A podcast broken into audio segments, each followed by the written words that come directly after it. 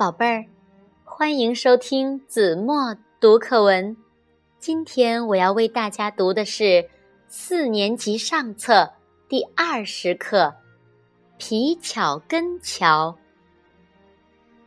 同学们上学一路上爱讲立功的人和立功的事。最好发生火灾，一个孩子说。那我就能从大火中把娃娃救出来，我就是救火英雄。能逮住一条大狗鱼也挺好的。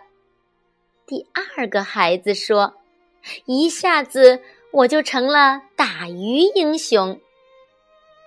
最好是我第一个飞到月球上。”第三个孩子说：“那样。”我在全国就出名了。可是，皮巧根没有谈论这些，他是个不声不响的孩子。像其他同学一样，皮巧根也不喜欢绕道，而更愿意跳过积水河，抄近路去上学。这条小河。两岸陡峭，水流湍急，要跳过去很不容易。去年春天，有个男孩一跳没能跳到河对岸，扑通一声掉进河里了，还在医院里住了好几天。冬天，有两个小姑娘踩着刚冻上的冰过河。冰一裂，他们也掉到河里去了，叫了好一阵才被救了出来。大人们都不允许孩子们抄近路上学了，但有近路可走，谁愿意走远路呢？皮巧根想把河边的一棵柳树砍倒。从河这边嫁到河那边去。他让爷爷帮他把斧子磨快，然后就动手砍柳树。要砍倒一棵柳树可真不容易。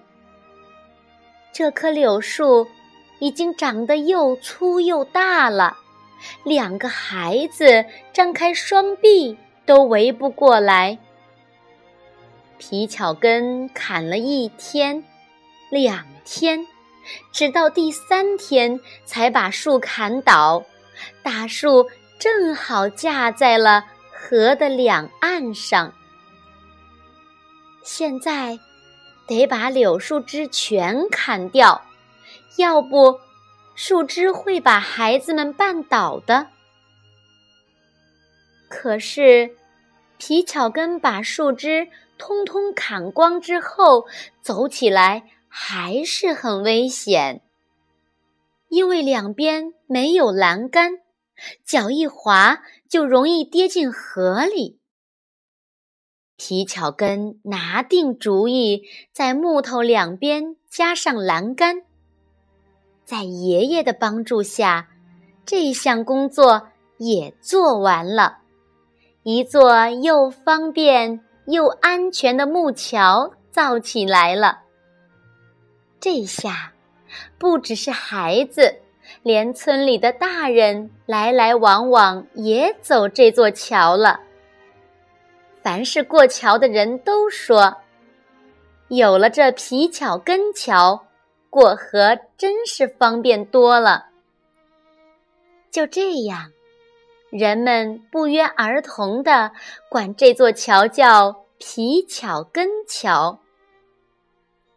后来，柳树渐渐朽烂，村里就建起了一座好一些的桥，是用最好的木头造的。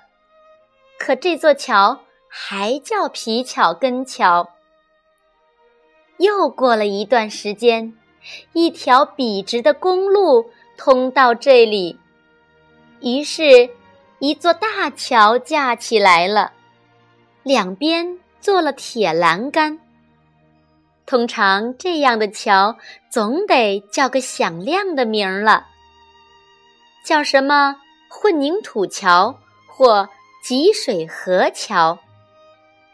可人们还是喜欢叫它的老名字——皮巧根桥，并且谁也没想过这座桥还可以叫另外的什么名字。好了，宝贝儿，感谢您收听子墨读课文，我们下期节目再见。